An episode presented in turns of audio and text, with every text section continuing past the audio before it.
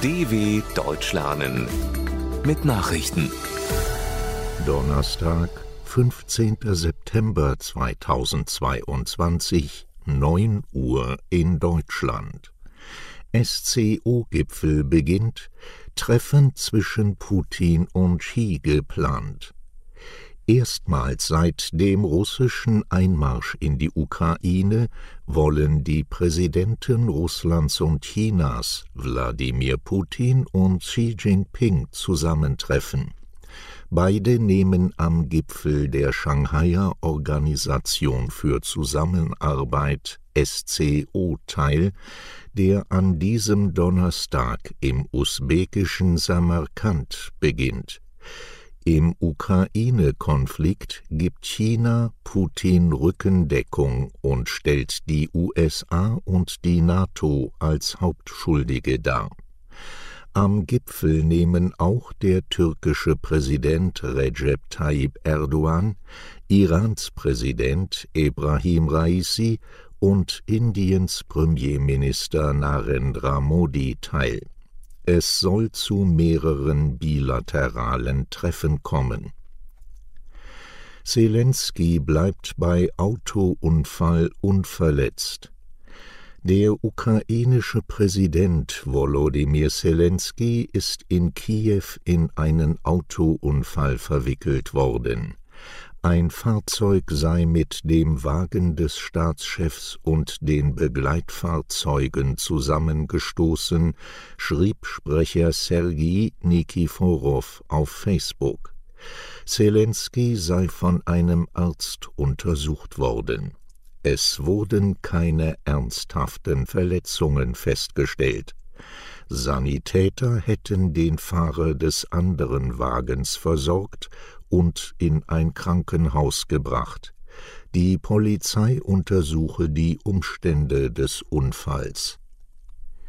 Russische Raketen treffen Industriestadt Kryvyi Die zentralukrainische Industriestadt Kryvyi ist nach Behördenangaben von russischen Marschflugkörpern getroffen worden. Präsident Volodymyr Zelensky bestätigte, dass eine Pumpstation am Staudamm des Flusses Ingulez beschädigt worden sei. Er sprach von einem Versuch, seine Heimatstadt unter Wasser zu setzen. Angaben über mögliche Opfer gibt es bislang nicht. Armenien verkündet Waffenruhe mit Aserbaidschan. Nach zwei Tagen schwerer Kämpfe zwischen Aserbaidschan und Armenien im Südkaukasus ist armenischen Angaben zufolge eine Waffenruhe vereinbart worden. Das sagte der Sekretär des armenischen Sicherheitsrates Armen Grigorian im Fernsehen in Erivan. Die Feuerpause sei unter Teilnahme der internationalen Gemeinschaft erzielt worden, sagte er. Eine Bestätigung aus der aserbaidschanischen Hauptstadt Baku gab es zunächst nicht. Die früheren Sowjetrepubliken bekriegen einander seit Jahrzehnten. Dabei geht es um Gebietsansprüche. Schweden vor Regierungswechsel. Nach acht Jahren unter sozialdemokratischer Führung steht Schweden vor einer politischen Zeitenwende.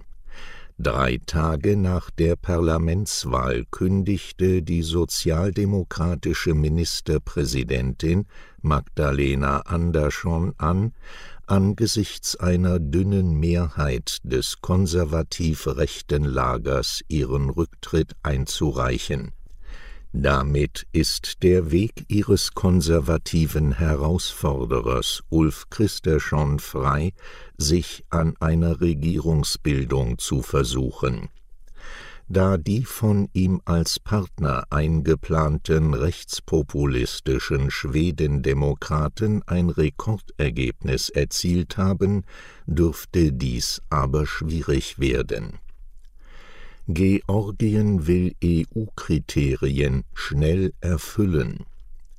Georgien will nach Angaben von Ministerpräsident Irakli Garibashvili sehr schnell die zwölf Kriterien erfüllen, die die EU für die Aufnahme von Beitrittsgesprächen gesetzt hat. Er werde auch der Opposition einen Dialog anbieten, um diese für die nötigen Reformen an Bord zu haben, sagte Garibaschwili nach einem Gespräch mit Bundeskanzler Olaf Scholz. Die Europäische Union hatte dem Land im Juni eine Beitrittsperspektive gegeben, zusammen mit der Ukraine und Moldawien.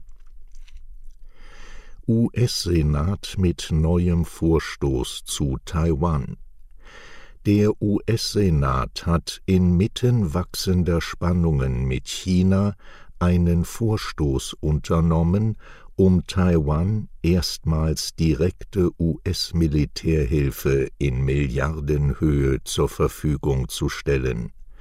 Der Auswärtige Ausschuss des Senats billigte einen Gesetzentwurf, der Militärhilfe von fast 4,5 Milliarden Dollar für Taiwan vorsieht. Das Vorhaben muss noch von Senat und Repräsentantenhaus verabschiedet und dann von Präsident Joe Biden in Kraft gesetzt werden. Soweit die Meldungen von Donnerstag, dem 15.09.2022 dw.com/langsame Nachrichten